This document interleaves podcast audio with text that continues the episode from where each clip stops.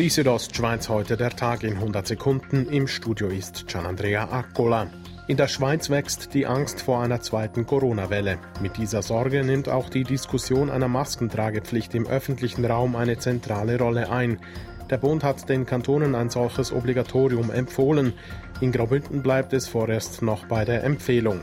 Zurzeit kann ich aber sagen, wir sind an der Analyse der Situation und haben diesbezüglich noch keinen Beschluss gefasst. Sagt Rudolf Leuthold, der Chef des Bündner Gesundheitsamts.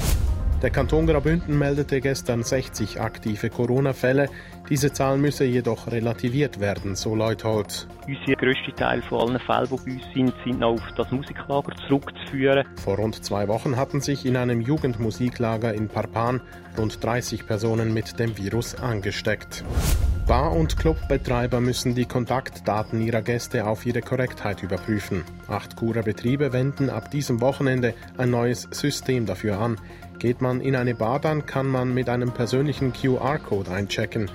Thomas Casanova, der kantonale Datenschutzbeauftragte, meint dazu, Insofern meine ich das System grundsätzlich anonymer, als wenn man von Hand in eine Liste sich eintragen muss, wenn man so reingeht und wieder austragen, wenn man wieder rausgeht. Die Bar- und Clubbetreiber erklären, dass sie keine Einsicht in die Daten hätten.